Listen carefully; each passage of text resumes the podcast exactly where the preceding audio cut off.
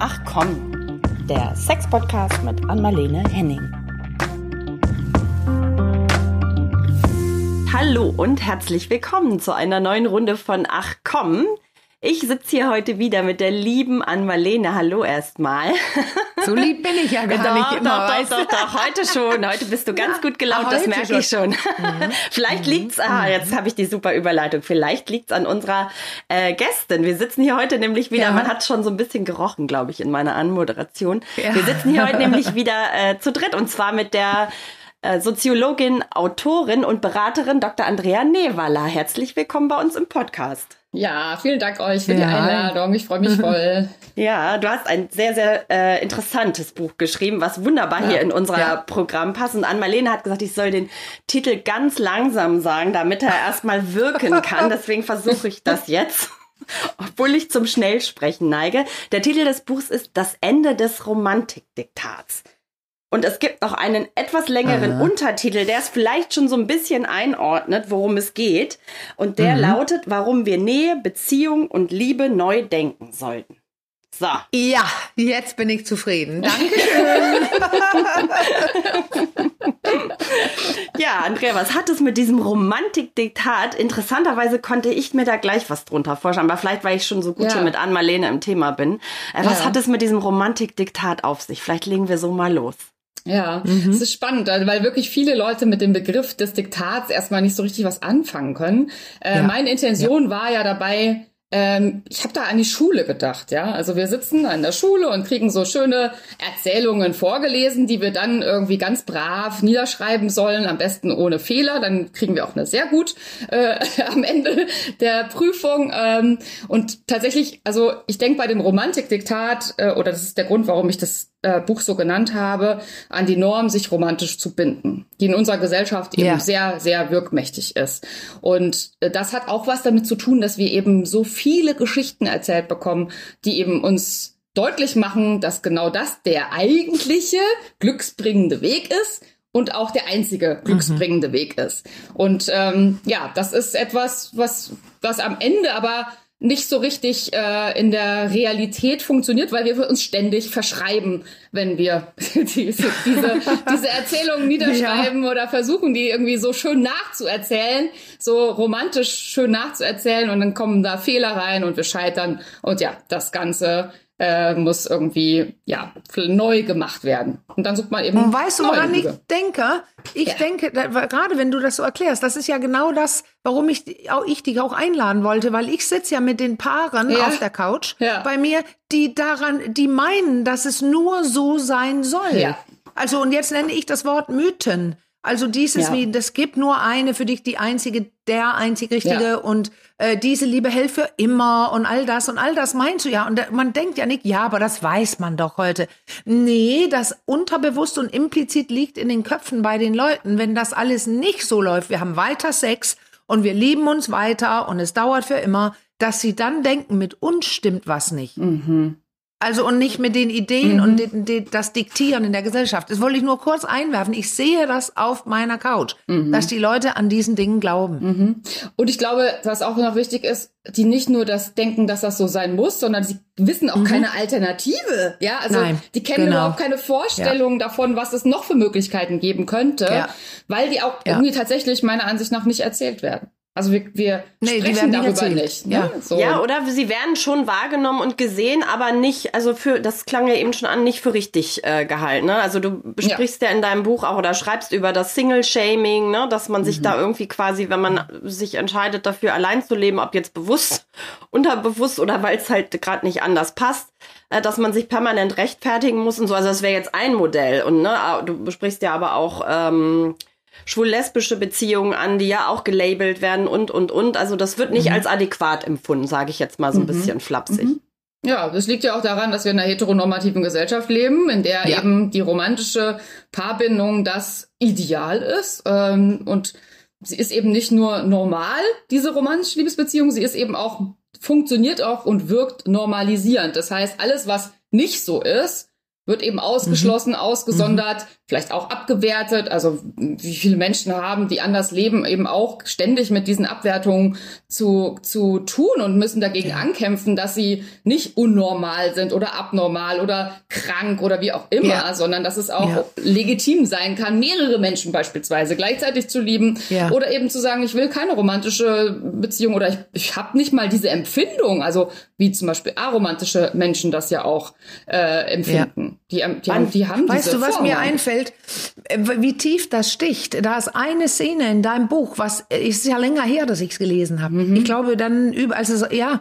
Und eine Szene habe ich immer noch im Kopf stehen. Du beschreibst eine Beziehung von dir ja. und du beschreibst, dass du nichts mehr wolltest als also bestimmtes. Ich ja. brauche ja gar nicht ins Detail gehen, aber du hast einige Dinge ausgeschlossen. Das ist wunderbar.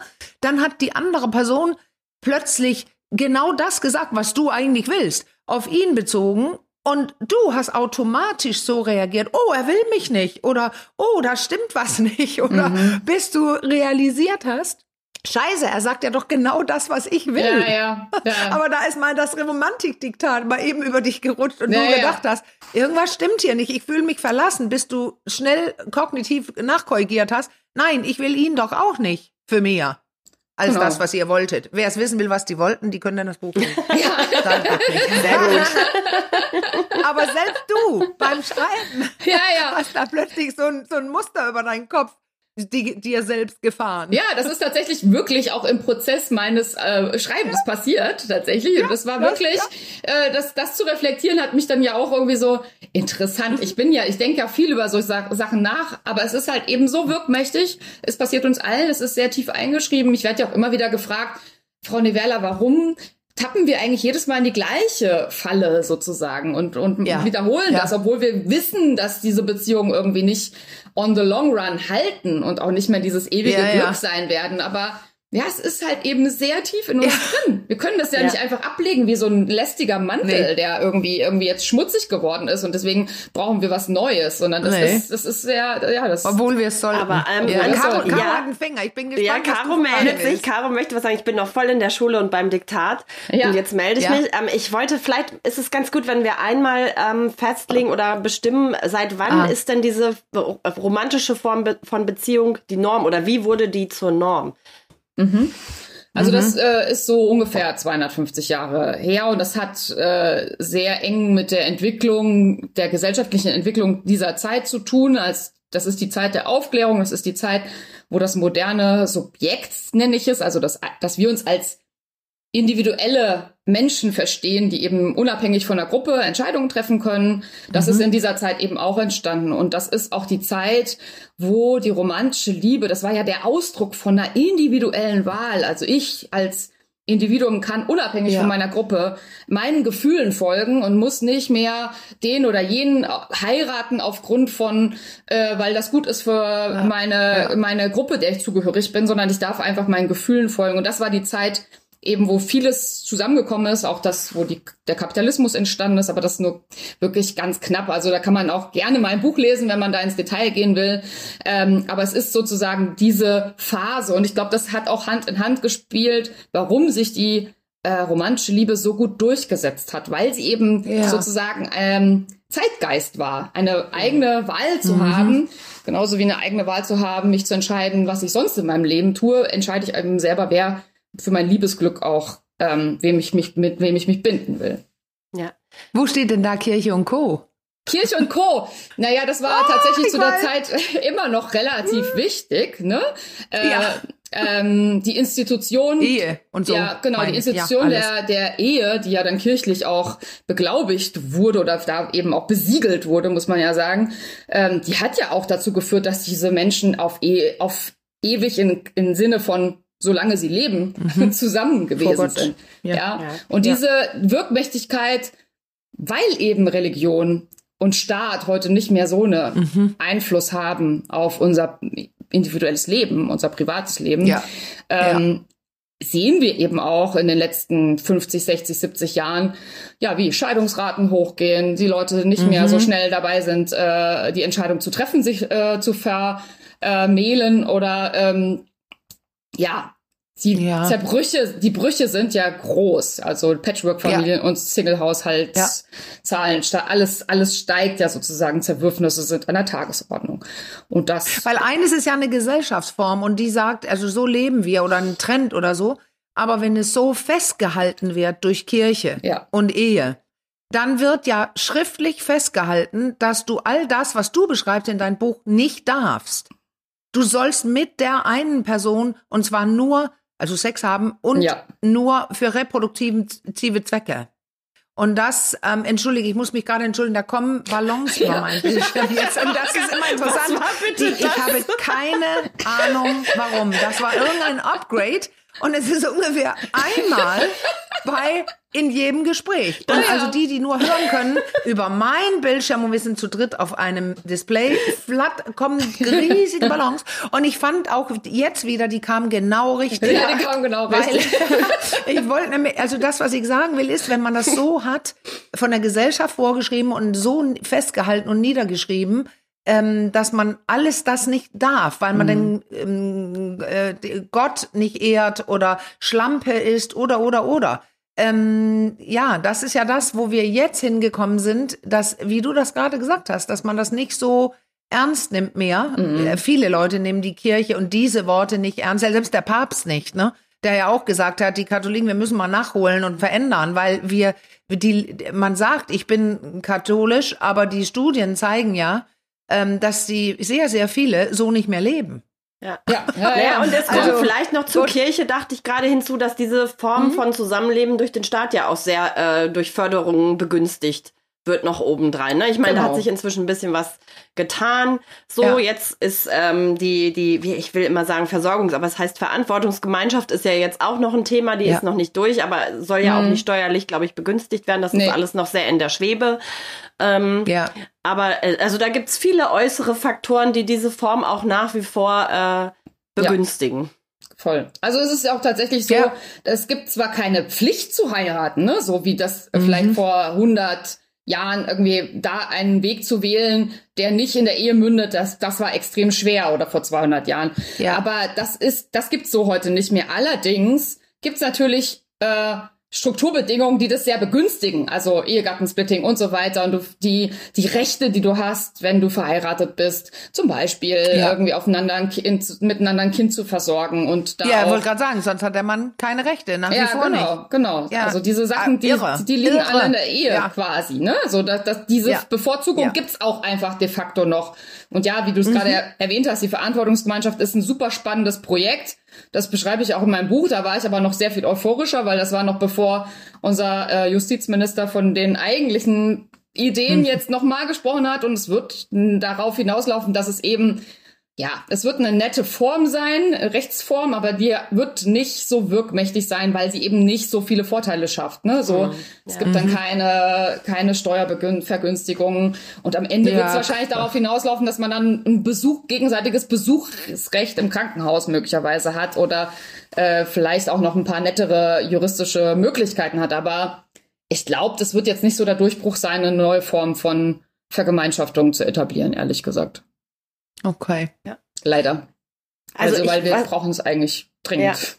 Ja, ja, ja wir genau, hängen da drin ich, also. Ja. Wir hängen da noch drin. Da ist kein Ende des Romantikdiktats, nee, oder? Nee. Was ich dachte, in Sicht etwa? Ich habe ganz oft. In Sicht? Ähm, nee, In ich Sicht? glaube nicht. ich, glaube, glaube nicht. Also ich musste ganz oft an ein, an ein äh, Interview denken, das ich geführt habe zum Thema Mythos Mutterinstinkt. So hieß auch das gleichnamige Buch mit zwei Autorinnen, die darin auch nochmal so diesen Siegeszug der Kleinfamilie, der so auch, glaube ich, mit der, mit der romantischen Beziehung und so ja einherging, was das für viele äh, am Ende auch ähm, für ein Fluch war. Also dieses in der Kleinfamilie leben im Vergleich zu dem früher so in der ganzen Gemeinschaft, ich sage jetzt mal äh, Sippe, wo alle irgendwie mit angepackt haben und sich wunderbar mhm. in der Großfamilie wunderbar irgendwie ergänzt haben, eine Hand in die andere griff. Also das, das geht auch mit gewissen äh, Zwängen und Nöten einher. Ja, ja, ja, voll. Also ich äh, äh, das ist natürlich äh, eine Form von Vergemeinschaftung zu finden, die eben nicht toxisch oder bis hin mm. zu mörderisch ist, wie wir es auch aus unserer Vergangenheit kennen, ja. aus, aus der Geschichte. Ja. Das ist natürlich sehr schwer. Das, das enthebt uns aber, finde ich, nicht der Verantwortung, darüber nachzudenken, welche Formen wir eigentlich finden können, die eben vielleicht mhm. auch den, das einzelne Besser Individuum sind. schützen und äh, neue Formen von Gemeinsamkeit irgendwie äh, produzieren können oder erschaffen können, wo wir gut miteinander leben können und vielleicht da halt sich auch Sorgen zum Beispiel umeinander sorgen ein, ein Teil ist, aber auch das einzelne, der einzelne Mensch irgendwie relevant ist. Also nicht dieses Verschmelzen in, in ein Wir und ein Ich gibt's dann nicht mehr. Mhm. Äh, aber diese Formen müssen auch erstmal erfunden werden. Ne? So, die gibt's halt nicht. Und da, da müssen wir schon drüber nachdenken, wie kann das eigentlich gehen? Das wäre halt schon sehr gut, weil unsere gesellschaftlichen Entwicklungen sind nicht so ich ja, sehe die nicht die so. Die Leute werden einsamer. Genau, die nee, Leute die werden, werden einsamer. einsamer. und krank. Ja. Und was du gerade ansprichst, das ist spannend für unser Podcast, Caro. Also zwei Sachen. Das, was du so beschreibst. Also eine Sache, das Gehirn will eh nicht mit der gleichen Person immer schlafen. Also unser Hirn für die Sexualität ist dafür nicht eingestellt. Also da zwängen, zwängen wir uns in Boxen. Und das andere, was du ansprichst, ist ja die Bindung, ja. die wir brauchen. Gewollt zu sein, mhm. gemein zusammen mhm. sein, das äh, angenommen zu sein von einem, äh, von vielen anderen Menschen, vielleicht mhm. von mehreren anderen Menschen, aber vielleicht auch von einigen sehr besonders nahen Menschen. Und das sind ja die Bedürfnisse, die, die du auch gerade in deinem Buch beschreibst, wie man die unter Umständen gedeckt bekommen kann, mhm. ohne gleich heiraten, Kinder, Familie, das Ganze. Also wenn, man, wenn wir vielleicht die Bedürfnisse angucken, dann kann man ja überlegen, was braucht denn so ein Mensch? Voll. Ja, und du sprichst ja äh, einige ne? Modelle ähm, an, also wie es, wie was äh, auch Beziehung sein kann, jenseits der romantischen äh, ja. Liebe oder romantischen Beziehung. Und äh, trotzdem im Vorgespräch, das blieb jetzt gerade ähm, ja. noch bei mir hängen, eben in unserem kurzen Vorgeplänkel hast du schon gesagt, das ist für viele aber so dein Eindruck, nachdem das Buch erschienen ist, auch ein, ein bisschen unbequem, das Thema, ne? Ja, ja. Also, also ja, es ist, ich glaube, die, die Thesen und die ähm, vielleicht auch Ergebnisse, die ich in dem Buch präsentiere, die sind deswegen unbequem, weil sie uns auch schon ganz schön nahe gehen. Und weil das ja immer mhm. noch diese romantische Versprechen ist halt eben so wirkmächtig. Und es ist ja auch ein schönes Gefühl, was sofort bei uns aufploppt, wenn wir darüber nachdenken. Und diese, also ich meine, also wir kriegen das ja irgendwie von Kindes an erzählt, wie schön das eigentlich ist, wenn das denn endlich mal klappt, ja, wenn der Richtige oder die Richtige da ist.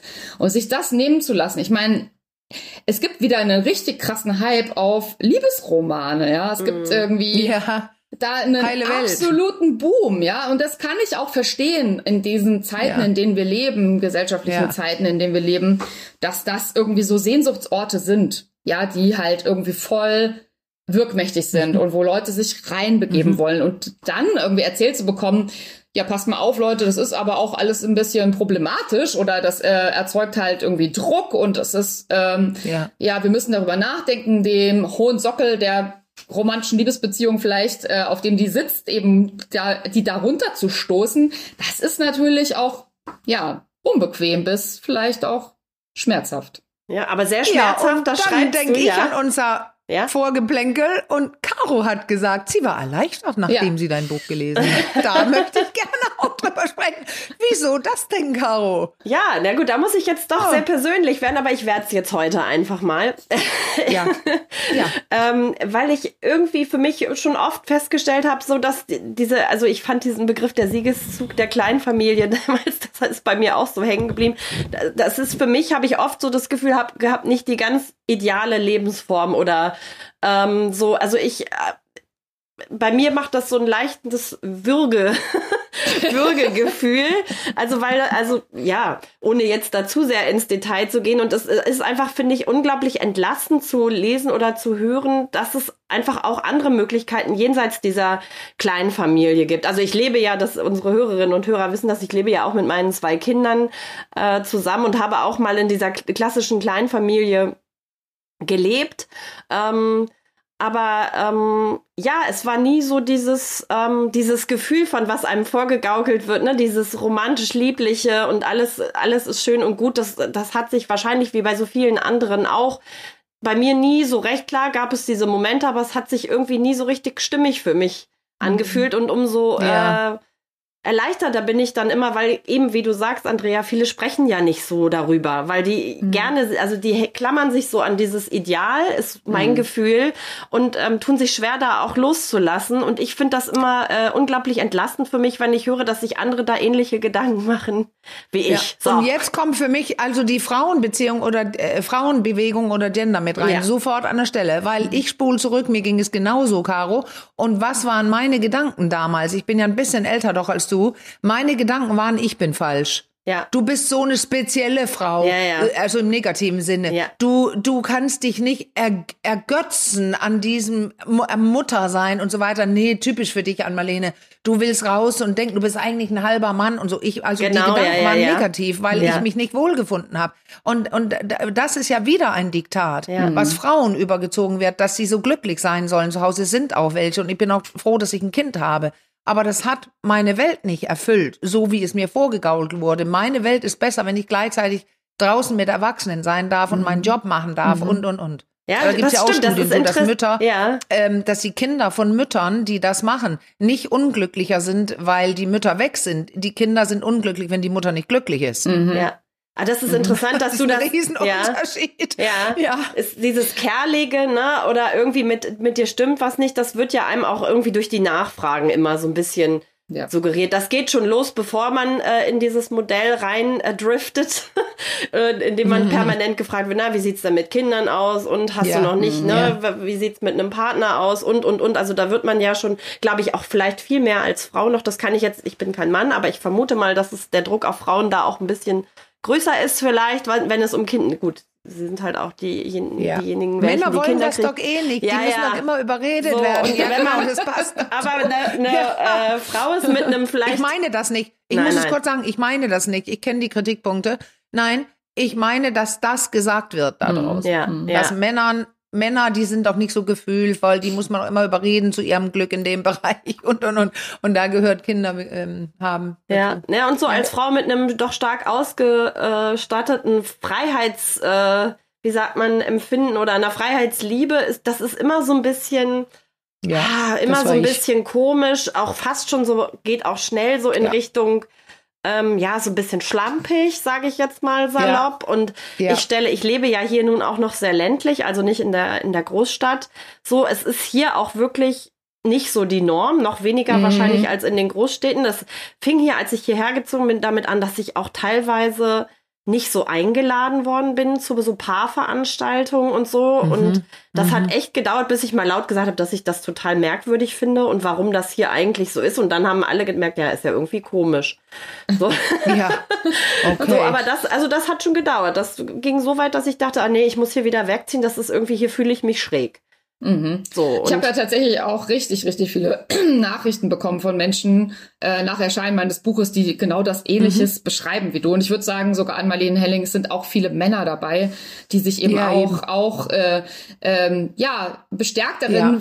Ähm, fühlen äh, durch mein Buch, dass es eben nicht merkwürdig ist, dass sie vielleicht ja. diese oder jene Entscheidung nicht getroffen haben, sich nicht verpartnert haben. Und das muss ich schon auch sagen. Es geht, ähm, und das ist ja das Interessante, weil Caro spricht gerade von dem Freiheit Freiheitsdrang, den sie auch hat als, als Frau. Und das ist ja sozusagen auch etwas, was wir in der Individualisierung heute immer mehr sehen, dass eben auch Frauen wollen ihre Wünsche ja. erfüllt bekommen. Und das ist das wahrscheinlich ja. einmal, Lehn, was du in deiner Praxis auch viel siehst, dass äh, ja. nämlich da irgendwie sozusagen plötzlich auch die eigenen Wünsche und Bedürfnisse eine Rolle spielen. Menschen dann vielleicht sogar in der Babyboomer-Generation sich entscheiden, doch sich zu trennen. Ja. Frauen auch, weil, weil sie nicht mehr glücklich sind in diesen Beziehungen und sich denken, ich muss da nicht bleiben. Und das ist irgendwie, ja, das ist Definitiv. etwas, da müssen wir drüber, deswegen sag ich, wir müssen schon auch ein Stück weit gesellschaftlich darüber nachdenken. Wie ja. kann das gehen, dass wir Individuum sind und bleiben und gleichzeitig aber irgendwie verbunden sind mit anderen Menschen. Das, was Ann ja, An Marlene genau. vorhin auch gesagt hat. Die ja. Bindung ist uns eben wichtig. Die gehört ja. zum Menschsein dazu. Und weil das in der romantischen Liebe so schwierig ist, weil die von Verschmelzung spricht, weil die von, ähm, weil die das Individuum, das einzelne Wesen sozusagen irgendwie ein Stück weit muss sich da immer un ja oder unterordnet und lange Zeit ja. in der Geschichte waren das nun mal Frauen, die eben da ihre ja. Wünsche zurückgesteckt haben, weil Männer sich verwirklichen ja. wollten, zum Beispiel mit Karrieren und wer ist dann dafür da gewesen für die Kindererziehung und so weiter und den Haushalt. Das waren halt viele, viele lange Zeit Frauen und das ist das verändert sich und das äh, Kors, das enge Korsett der romantischen Liebe ist nicht mehr passend, würde ich sagen, für die Zeit Gleichzeitig wünschen wir es uns immer noch sehr und gleichzeitig wird man auch danach gefragt, ja, hast du immer noch keinen Partner? Bist du vielleicht bisschen zu mhm. anspruchsvoll? Mhm. Bist du vielleicht oh, ja. irgendwie, hast du zu wenig an dir gearbeitet? Und so weiter und so fort. Ne? So, so Sachen sind ja auch an der Tagesordnung ja. dann sofort. Ja. Anstatt mal zu fragen, ey, in welchen anderen Beziehungen bist du eigentlich? Und wie sind die so? Ja. ja? Wie geht's um deine Freundinnen ja. und so weiter? Das wollte ich gerade sagen, ja. weil Freiheitsdrang, weil du es gerade noch mal so in Verbindung mit mir betont hast, Freiheitsdrang schließt ja nicht automatisch aus, dass man sich nicht trotzdem sehr intensiv auch mit anderen genau. äh, verbindet. Also ich habe sehr enge, wirklich extrem und du hast es, ich habe es mir aufgeschrieben, äh, die Chosen Family oder der Kreis der Liebe sind hier so Sachen, die ich mir ja. äh, aufgeschrieben habe. Ähm, der, mhm. der ist bei mir sehr äh, intensiv und sehr eng. Mhm. Also ich fühle mhm. mich sehr verbunden, und habe trotzdem einen extremen Frei. Also das schließt sich nicht aus, der Freiheitsdrang nee, und die Verbindung. Nicht. Genau, ja. genau. Aber ich glaube, der ist halt in der romantischen Liebe schwer. Ja. Ja. sozusagen ja. Äh, in Einklang zu bringen, weil so, weil immer davon ausgegangen wird, dass mein Partner, meine Partnerin alles mit mir zusammen machen will und eigentlich wie immer zu den gleichen Wünschen und Bedürfnissen kommen. E mhm. Jederzeit. Sei es von Sexualität über in den Urlaub fahren und Kinder kriegen, Haus bauen und so weiter. Ja, alles muss immer zusammen gemacht werden. Und die Vorstellung, dass da vielleicht andere Menschen sein könnten, die ich, mit denen ich ja. das realisieren könnte, wenn ich zum Beispiel bestimmten, ich meine, hier geht's, es ist ein Sex-Podcast, wenn ich zum Beispiel um bestimmte äh, erotische Fantasien habe, die mein Partner, mhm. meine Partnerin so nicht möchte, mhm. dann wird sofort die ganze oh, ja. Beziehung in Frage gestellt, anstatt ja. zu sagen, okay, wie, wie gibt's die Möglichkeiten, dass das anders realisiert werden kann? Ja. ja.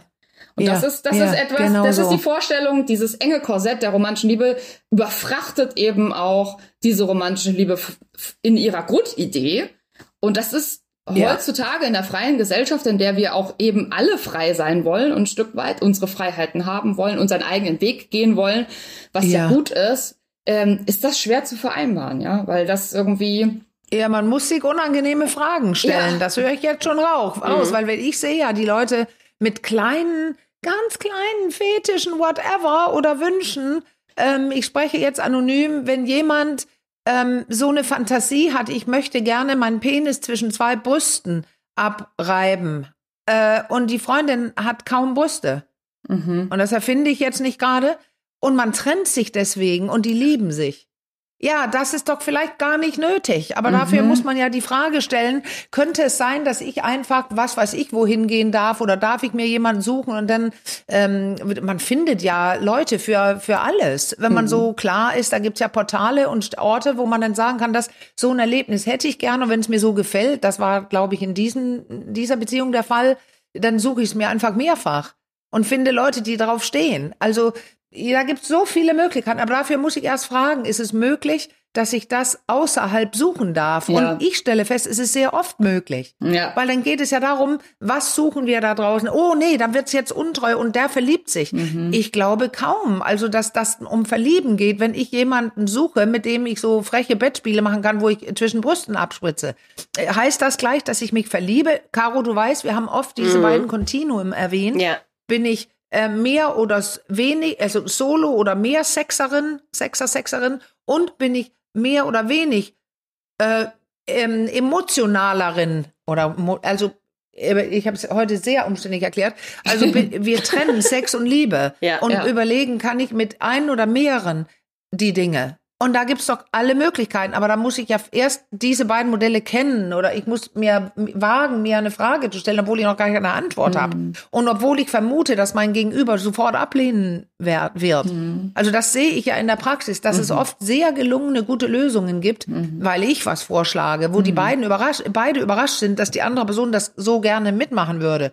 Weil die nie drüber gesprochen haben. Ja. Ich erwarte Ablehnung wegen des Diktats. Ja. Mhm. Also das kann ja nicht gehen, also das darf man ja nicht und dann frage ich mich auch mhm. gar nicht. Mhm. Weil meine Frage seit einer halben Stunde, aber das war ein bisschen zu früh, deswegen kommt die jetzt. Wie kommt man denn da raus? Aus dem Diktat? Ja, ich glaube, tatsächlich sich die unangenehme Frage zu stellen, ob ich Aha. wirklich immer alles mit diesem einen Menschen teilen muss. Also es geht wirklich, ich habe das gerade gedacht, als du das gerade alles beschrieben hast, es geht ja nicht mhm. um die sexuelle Exklusivität, es geht genau. allgemein genau. um Exklusivität. Kann ich wirklich heutzutage nur alles mit einem Menschen teilen wollen? Ja, also ja. Ja, und es, genau. es, es gibt die Möglichkeiten eben, sei es von äh, in, mit anderen Menschen in Urlaub fahren oder mit anderen Menschen Skatabende ja. verbringen oder äh, jemanden haben, mit dem ich halt regelmäßig, und das haben ja viele, irgendwie zum Beispiel über äh, persönliche Konflikte spreche in der Beziehung. Ja. Das bereden wir auch nicht alles mit unseren Partner und Partnerinnen. Aber also diese Exklusivität der romantischen Liebe und diese ja. Überfrachtung der romantischen Liebe, ein Stück weit mal wirklich sich persönlich auch zu hinterfragen, muss das immer alles hier drin passieren? Das ist schmerzhaft, weil sofort natürlich die Menschen da anfangen, ja. sich zu fragen. Aber dann verliebt er sich ja oder Verlieb die verliebt sich ja, dann genau, in jemand anders. Genau. Weil ja. wir Angst haben, sozusagen, dass diese Bindung dann eben durch, also die gerade der sexuelle, exklusive äh, das ja. Teilen des exklusiven Sexualität ist ja ein elementarer Teil, wie sich dieses Beziehungsmodell verfestigt. Ja, also mhm. ich schenke ja, dir sozusagen genau. den exklusiven Sexraum und auch alles andere und dann wird es halt gefährlich. Und ich glaube, ja. dass bin, da bin ich ja auch nicht die Einzige. Da gibt es so viele Menschen, die darüber sa die da sagen, wahrscheinlich du eben auch all deinen Paaren und äh, in der Praxis. Es kann auch ein Versuch ja. wert sein, die Liebe zu stärken. Also wenn ich ins Gespräch gehe, so ist es. wenn ich die Liebe öffne, wenn ich die eben auch ein bisschen entzerre und diese Enge entzerre und vielleicht diese Überfrachtung etwas, ja. dass da, da ein bisschen ja. was wegnehme und sage, okay, es muss hier nicht alles passieren und dann, dann ist vielleicht der Druck auch weg, dass all meine also ich würde gerne da drin sein muss. Deine, dein Buch meinen Paaren tatsächlich empfehlen, habe ich auch schon sehr, sehr viele Male getan, weil was nämlich jetzt passiert ist, ich stelle mir nicht die Fragen, die unangenehmen, ähm, und bespreche es nicht, aber ich öffne die Beziehung. Ja. Das habe ich, glaube ich, neulich schon erzählt. Mhm. Da kommen Leute jetzt, ja. die haben es einfach gemacht. Aber die haben sich vorher keine Gedanken mhm. drüber gemacht. Äh, ähm, äh, die erspüren, vielleicht erahnen eine Gefahr, aber die machen es einfach. Ja. Und dann, dann gab es keine Regel, keine Klärungen, keine Grundbedürfnisse, also äh, wurden abgesteckt oder sowas. Und dann, dann endet das, in, ich habe es gerade mehrfach, im, im Chaos. Mhm. Und mehrfach sogar in Trennung. Mhm. Ja, weil überall weil, dann weil doch diese, das diese Gespräche, schwebt, ne? Ja, ja, genau. ja, ja. Oh, ja. So, das, ja. das dachte ich gerade so. Es erfordert schon, also in einer Gesellschaft wie unserer, ganz schön viel, also das erlebe ich ja am eigenen Leib, ganz schön viel Mut, äh, sich diese Fragen auch laut zu stellen und nicht nur so im kleinen Kämmerlein mit sich selbst, sondern das auch mhm. wirklich zu kommunizieren. Das erlebe ich auch, auch im Gespräch mit meinen ähm, Freundinnen zum Beispiel, die alle in konventionellen Beziehungen leben und mich auch immer, also ich finde das nicht schlimm inzwischen mehr, aber mich immer wieder fragen so, ne, fehlt dir da nicht irgendwie was mhm. und so und ich denke dann immer so im Stillen, ich frage euch ja auch nicht, äh, Ne, warum nee. habt ihr euch für diese Fehlt Art zu leben äh, entschieden? Fehlt euch nicht vielleicht auch? Also das würde ich mir niemals ja, anmaßen, diese Frage oft, zu stellen. Ja. Obwohl mhm. ich so im, im näheren und weiteren Kreis auch durchaus meine Beobachtung mache und auch das Gefühl habe, viele, also ne, weil dieses Diktat so, so, so mächtig irgendwie ist, verharren dann lieber in unglücklichen Strukturen, äh, st statt sich dieser unbequemen Fragen äh, dann doch zu stellen. Also das, da mhm. merkt man, was das für eine, ja. für eine, wie sagt man, ja. für eine, für eine Gewalt ist. Ja, Wirkkraft ja, habe ich heute gehört. Ja. Wirkkraft, ja. ja. das ist tatsächlich, also die, sich dem Wort. zu entziehen, ist wirklich sehr schwer. Also, mhm. und ich, ich glaube, Genau, ich glaube, was Caro meinte gerade, ja. wir brauchen auch das gesellschaftliche Gespräch. Das ist ja auch der ja. Grund, warum ich dieses genau. Buch geschrieben habe. Ja, ich äh, ja. diese Thesen verfolge ich ja schon länger. An Marlene weiß das ja auch irgendwie. Wir kennen uns ja jetzt auch schon eine Weile. Aber es ist halt irgendwie auch notwendig, das nicht nur auf einer individuellen Ebene zu belassen, weil wir brauchen auch ja. eine gesellschaftliche Öffnung, was das ja. Thema angeht, ja. um, um auch Menschen einzuladen, zu sagen, es gibt auch andere Möglichkeiten, glücklich zu werden. Also wir reden zum Beispiel. Deswegen bist du ja in unserem Podcast, weil es ist ein Sex-Podcast. Warum reden wir denn über solche Themen hier? Haha. Deswegen, weil es nämlich reingrätscht ohne Ende. Ja, ständig. Und ne? wahrscheinlich ist das genau das, was dein, deine Erfahrung, wie du es ja gerade angedeutet hast, irgendwie steht richtig ja. in die Praxis Menschen treibt, weil, ja. weil das eben im Chaos endet, genau, weil wir nicht darüber sprechen, welche Erwartungshaltung haben wir eigentlich. Mhm. Äh, diese ganzen ähm, ja unausgesprochenen Regeln, die ja in allen Beziehungen wirken. Ja, wir folgen da ja, das, ja. das versuche ich auch deutlich ja. zu machen, wir folgen automatisch bestimmten Skripten, die wir gelernt haben. Zum Beispiel ja. eben über diese kulturellen Erzählungen, Hollywood-Filme, Romcoms und so weiter. Liebesromane, die wir lesen. So, das ist das, das, das nach automatisch fast schon möchten wir das gerne nachspielen. Und es soll doch dann am Ende wir, auch wir so stellen ja keine Fragen. Also wir müssen ja keine Fragen stellen, laut den angelernten Dingen, ja. weil wir verlieben uns ja. Da stellt man nicht so viele Fragen. Genau. Und dann soll es ja immer Liebe werden, richtig. Und deswegen, wozu soll ich denn vorher fragen, was brauche ich? Und da habe ich früher sehr viel in der Single-Beratung drüber gesprochen. Da gab es Frauen, also öfter waren es Frauen tatsächlich in meiner Praxis damals, die, die immer wieder an die Männer gerieten, von denen die genau wussten, das wird nichts. Die, mhm. also die wussten es selber. Er macht ganz viele hat, äh, Dinge, die nicht zu meinen Bedürfnissen passen. Aber die haben es trotzdem gewählt. Und dann sind wir ja im tiefen psychologischen Bereich. Also mhm. die haben es gewählt, äh, oft fehlender Vater, was weiß ich. Also äh, alle möglichen psychologischen Prozesse spielen da mit. Warum unser eigentlich, also es gibt viele Theorien dazu, aber warum wir, wir tatsächlich unbewusst versuchen zu heilen. Also dann mhm. nehmen wir die Falschen, damit wir das ähm, reparieren können und so weiter. Und da war das ja ein Riesensprung für diese Frauen, wenn die begonnen haben, das zu verstehen, weil die sind nicht mehr, und ich sage jetzt auf die reingefallen, aber nicht, weil die Männer sie reingelegt haben, sondern die haben sich selbst reingelegt, die Frauen. Und damit haben sie aufgehört. Auch ich. Mhm. Ich habe gemerkt, ja, da steht so ein Bad Boy. Sehr interessant.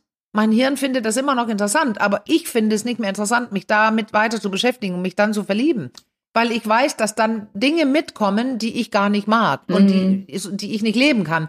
Und schon habe ich mich nicht mehr in den verliebt. Mhm. Also, aber die, ich kam aus der Ecke her jetzt gerade, wir stellen uns die Fragen nicht. Wer bin ich? Wen brauche ich? Wie ich sagte früher immer, das bringe ich jetzt hier kurz auf den Punkt, ähm, mit den Single-Leuten habe ich erarbeitet, ähm, äh, Suchoptimierung. Also ich bin nicht so richtig für Optimierung, aber hier in jedem Fall, was suche ich wirklich? Und dann habe ich das frecherweise Warendeklaration gedacht, nicht weil ich eine Ware bin, aber ich muss auch selber wissen, wer bin ich. Da habe ich Spaß deshalb immer gesagt, welche Ware bin ich? Aber das ist ja Quatsch, es geht nur um die Ware. Aber ich habe mit denen gearbeitet, daran, wofür stehe ich und was, was, ähm, was bringe ich mit? Und was suche ich?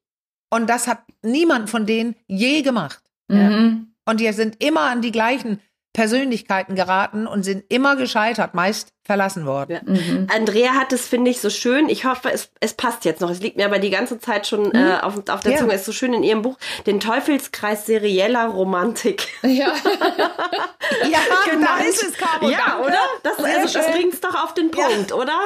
Ja, ja, ja.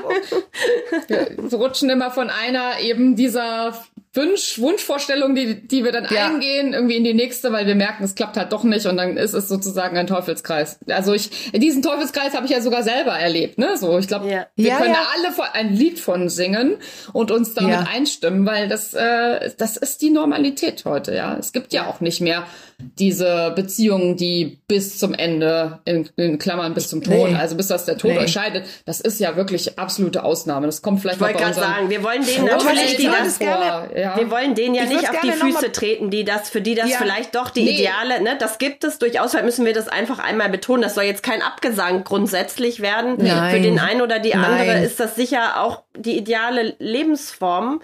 Äh, für viele aber nicht und was, oder nicht ja. mehr. Was ich, äh, ich muss es mal ganz kurz betonen, was ich eben gemeint habe, weil das, das ist ein Unterteil von dem, was du gerade gesagt hast, Andrea. Die, die, ähm, dieses Versuch, ein neues, seriellen etwas. Ich ja. springe rein, weil ich mir wieder diese Liebe wünsche. Ja. Aber ich betone dabei, womit springe ich rein? Ich springe mit meinen ungeheilten Wunden rein mhm. und suche immer wieder das Gleiche. Deswegen ist das ein doppelfieser Teufelskreis. Ja, ja, voll. Also ich springe mit den gleichen Konstellationen in mir drin rein. Mhm. Ich suche was, aber ich gucke mich selbst nicht an. Ich gucke nicht meine Fehler oder Unzulänglichkeiten an und, und, und ähm, arbeite an denen, damit ich nächstes Mal vielleicht anders reinspringen kann. Mhm. Dann kann es ja meinetwegen vielleicht ein bisschen länger dauern. Mhm, ja. Aber so eine endgültige, äh, ja, oder ich lerne und weiß, wer ich bin und merke, ich springe rein, aber ich habe drei davon. Mhm.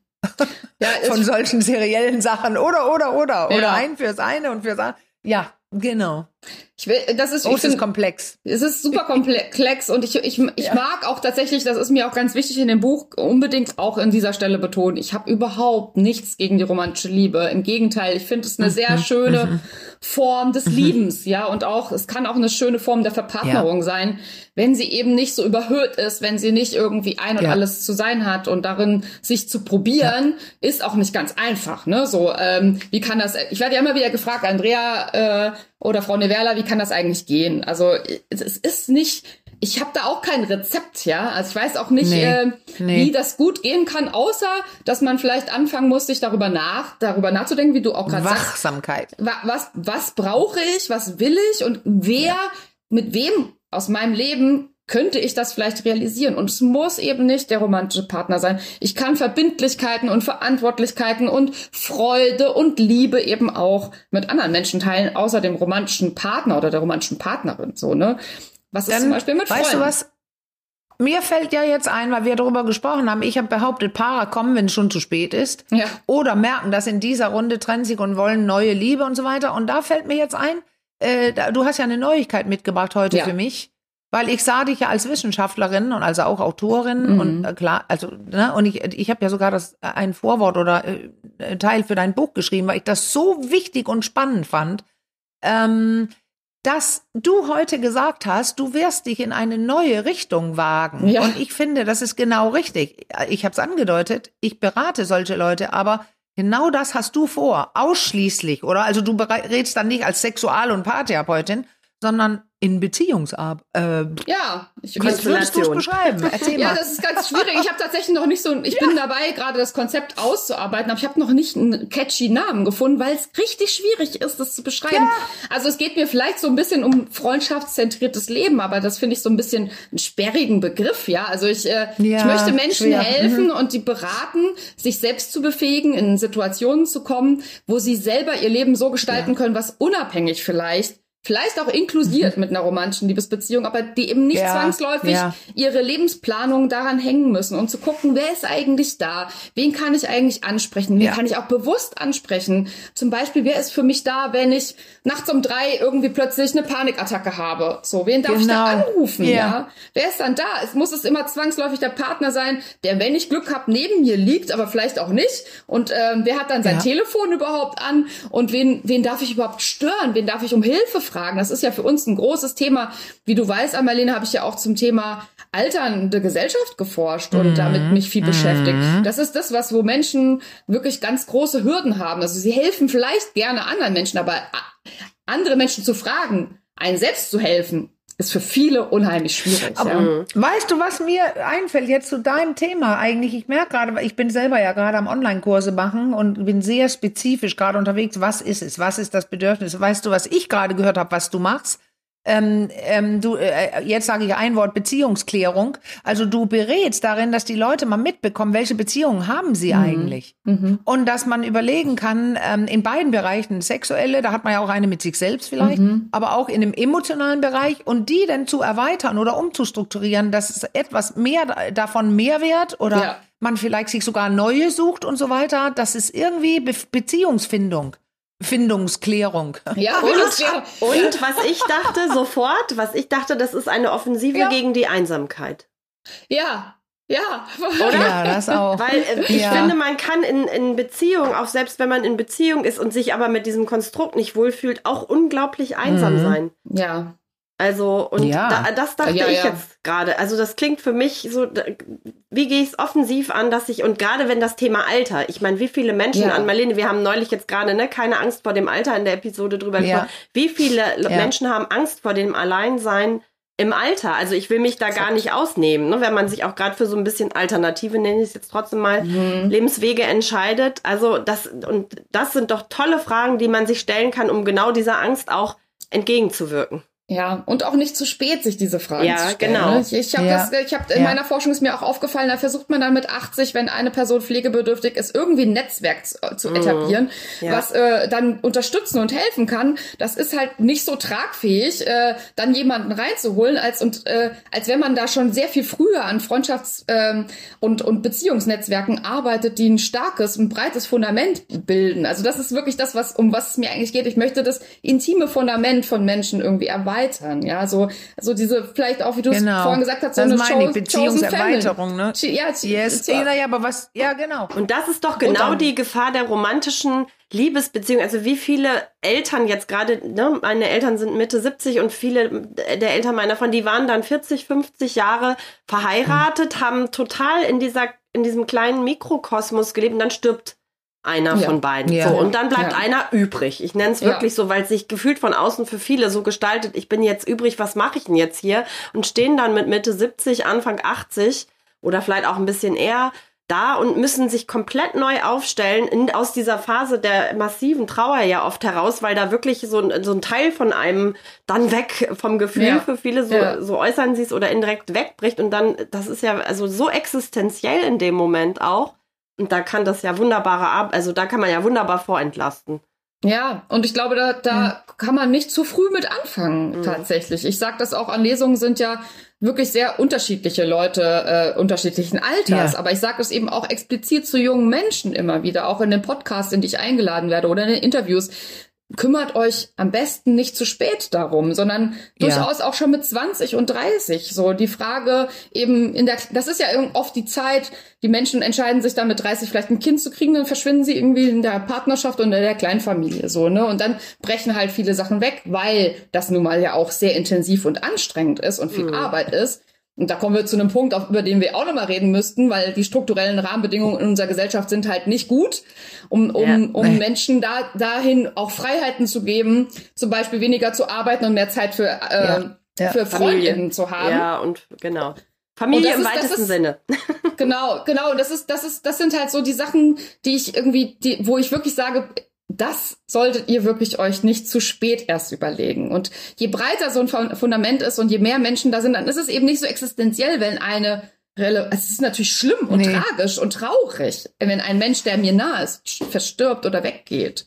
Aber es ist nicht mehr, es wird nicht mehr den Ground zerstören, genau. auf dem du bist, ja. Also das, das, das Gefühl, dann völlig allein zu sein, ja. einsam, ist dann Weil wahrscheinlich nicht der ich Fall. Ich habe gerade, ja? Ich habe gerade eine, eine wirklich sehr interessante Doku, ich glaube in drei, vier Teilen auf Netflix geguckt. Das heißt, wie man 100 wird. Mhm. Und da wird geguckt, ähm, wer ist 100? Da gibt es so verschiedene Spots auf der Welt, wo er signifikant viel mehr Hundertjährige und äh, über als woanders. Und da ist jemand durchgereist und hat sich das angeguckt. Das sind verschiedene Kuchenstücke. Mhm. Aber einer davon, und das waren mehreren der Blau Blueprints oder so wie es heißt, Blue Points, das sind so bestimmte, ich habe vergessen, warum es jetzt Blue heißt, da gab es irgendeinen Grund.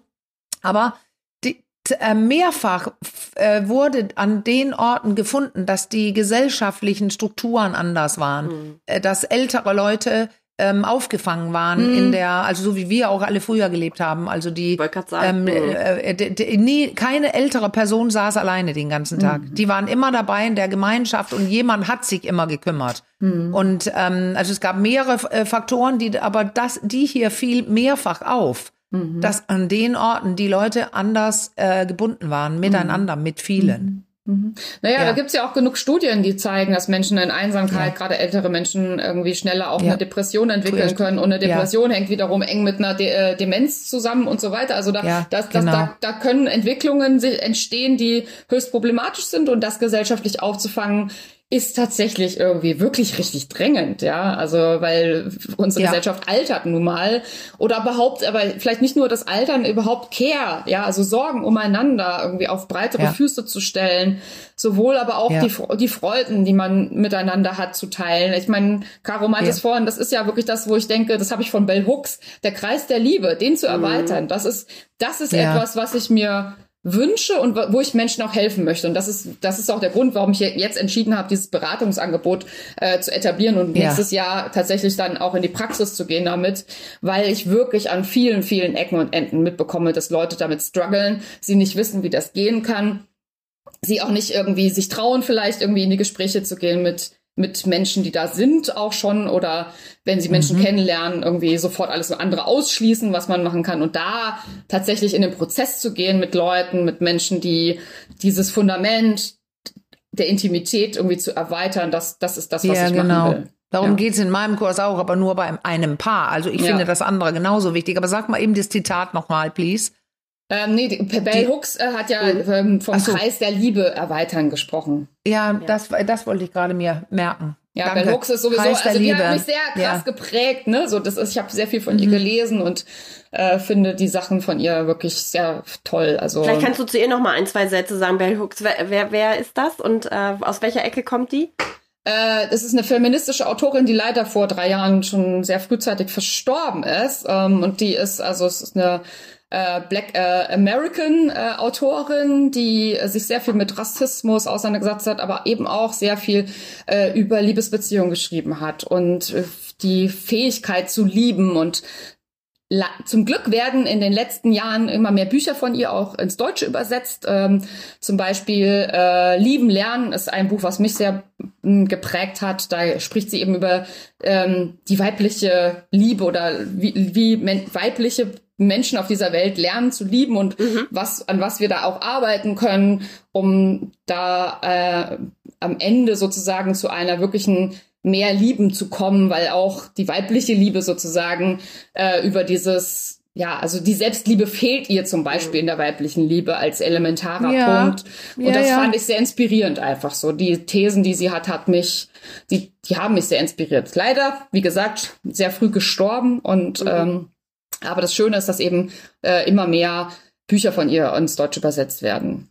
Das ist, also auch dieses Buch, was mich auch sehr geprägt hat, Männer, Männlichkeit und Liebe, da geht's eben über die männliche mhm. äh, Liebe und woran die sozusagen gesellschaftlich krankt, sage ich jetzt mal. Mhm. Spannend. Das ist nochmal ein komplett neues Thema. Aber Andrea, ja. könntest du dir vorstellen, dass sich die, die Gesellschaft irgendwann oder perspektivisch so verändert, dass verschiedene Lebensmodelle irgendwie ohne weiteres gelebt werden können, ohne sich dafür rechtfertigen zu ja. müssen und dass die Politik da, vielleicht das ist ja auch ein ewiges Hin und Her und so, du hast es ja schon äh, mit der, mit der Verantwortungsgemeinschaft mhm. und unserem Justizminister Buschmann vorhin erwähnt, es ist ja ein ewiges Hin und Her, auch da eine Ambivalenz mhm. geradezu. Ja. Mhm. Ähm, mhm. Kam, glaubst du trotzdem dran, dass sich da was tut? Ich glaube, Glauben ist zu viel, glaube ich. ich ja. ist der falsche Begriff. Ich, ja, ich, ich hoffe es sehr, aber ich ja. beobachte eben auch sehr ambivalente Entwicklungen, die mir einerseits sehr große Sorgen machen. Also so eine steigende Queerfeindlichkeit mhm. und Homophobie beispielsweise ja. Äh, in ganz Europa, ähm, wo eben alternative andere äh, Lebensform auch Hates auf Polyamorie und so weiter irgendwie äh, steigt ja wieder ja. und das ist ja. das ist keine ja. plurale Gesellschaft wie ich sie mir eigentlich wünsche mhm. und auf der anderen mhm. Seite gibt's aber doch eben auch Entwicklungen die ähm, Vielfalt wiederum ermöglichen, wo es Räume gibt, wo Menschen sich trauen, andere Sachen zu machen, als die Norm es ihnen vorschreiben scheint, so, ne? Und das, ja. Das ist, äh, ich bin da und selbst sehr ambivalent. Nicht nur, nicht nur Polyamorie, ne, weil du es gerade erwähnt hast. Also wovon wir mhm. sprechen, ist nicht nur als Alternative Polyamorie. Da sind nee, nee. spielen ganz, ganz viele. Also vielleicht betonen wir das ja. auch noch mal. Ganz, ja. ganz viele andere interessante Formen rein. Ich hatte, ich leider fällt mir der Begriff und ich habe heute Morgen noch mal danach gesucht. Ich, ich habe es so schnell nicht gefunden. Aber da war auch, ähm, es war eine vielleicht englische. Meinst du die Beziehungs Beziehungsanarchistin? Nee. Nee, nee, nee, ich meine dieses Freundschaft, die aber auch, also in Freundschaften auch Sexualität haben und so, und da gab es einen englischen Begriff für, für Friends diese, with Benefits. Ja, ja das friend, und genau. aber noch so ein anderes. Ja. Ich krieg's leider nicht mehr. Nee, das war's nicht. Uh, situationship. Ja, Vielleicht. nee, auch nicht. Auch nicht. Ich, ich, ich finde es nicht mehr. Nee, es war aber die sind auch alle gut. Ja, ja, ja, aber das, genau, das alles kann es ja auch sein. Genau, genau, das ist ja auch möglich. Es gab irgendwie, ja. das habe ich vorher noch nie gehört, aber fand ich interessant. Ähm, das, das ist auch Schön, alles. dass du es erwähnt hast. ja. Alles mit, es ist alles mit gemeint. Nee, mir fällt's. Ich habe heute Morgen schon ganz lange danach ein Buch gesucht und ich habe es nicht mehr gefunden. Ich hätte es ja. mir gleich aufschreiben sollen. Okay. Aber es ging um wirklich äh, in, intensive Freundschaften, in denen auch Sexualität äh, möglich ist, äh, die aber nicht Friends with Benefits sind. Aha. ah, ah. Ich überlege gerade, aber äh, vielleicht Ja, das ich reiche das nach. Wort. Oder ich schreibe es ja. in die Shownotes, wenn ich es doch noch ausgegraben ja. habe. ja. ja, es gibt wahnsinnig viel. Und das, ja. Aber das ist das vielleicht äh, sozusagen Vielfalt ist sowohl, also das muss man ja nicht mal auf Beziehungsvielfalt nehmen, mhm. sondern gesellschaftliche nee. Vielfalt, Pluralität ist auf der mhm. einen Seite hat schon Räume in unserer Gesellschaft, die auch wachsen. Und gleichzeitig gibt es aber eben diese sehr, ich würde sagen, konservative bis äh, mhm. ja rechte Entwicklung, äh, die das wieder auch, auch wiederum einschränken mag, ja. weil das eben sozusagen ja. ähm, da die Ehe für, eben hochgehalten wird oder das klassische Modell, das monogame Tja. irgendwie auf ewig Modell. Und das sind oh, zwei Entwicklungen. Boah, die, ja, die sind halt gleichzeitig. Ich habe gerade so das Gefühl, hoffentlich ist das ein letztes Aufbäumen. Ja. Ich meine jetzt von den rechten Tendenzen, ja. aber es ist wahrscheinlich eine. Ja. Oh. Ach, dieses Bedürfnis, immer aber alles es, labeln zu wollen, ist, ist sehr, also, sehr massiv. ja. ja, Tatsache ist doch jetzt tatsächlich, und das sind die Babyboomer äh, in meinem Alter jetzt 59 und so, die lassen sich nicht so viel sagen. Einfach mal so. Und äh, das ist eine starke, große Gruppe mhm. die das gewohnt ist, individuell, Individu, Individuen zu sein, vielleicht sogar zu sehr, aber mhm. vielleicht tut sich endlich was, weil die, das massiv ist. Leute, die sagen, ich lass mir nichts sagen. Mhm. Das Positive darin, ich, ich lebe so, wie ich möchte. Mhm. Und ich sehe das bei sehr vielen jüngeren Leuten auch, die wirklich rechtzeitig beginnen, darüber nachzudenken, wie möchte ich eigentlich leben? Mhm. Möchte ich jetzt schon Beziehung, Kinder? Möchte ich nur mit einer Person? Also da, äh, da, die Gedanken, die habe ich mir nie gemacht, also damals. Mhm. Und die, sie machen sich die. Mhm. Also ich sehe Hoffnung. Mhm. Ich habe Hoffnung. Das klingt das gut. Ich auch. ja, gut. Bisschen, bisschen Sorge habe ich eben auch. Also das ist so beides. Ich, ja, ich hoffe, ja, dass es ja. Äh, weiterhin gute Entwicklungen gibt und hoffe eben auch, dass Menschen ähm, ja Räume finden, wo sie eben in Vielfalt leben können, auch äh, was ihre ja, Form von Intimität angeht, so.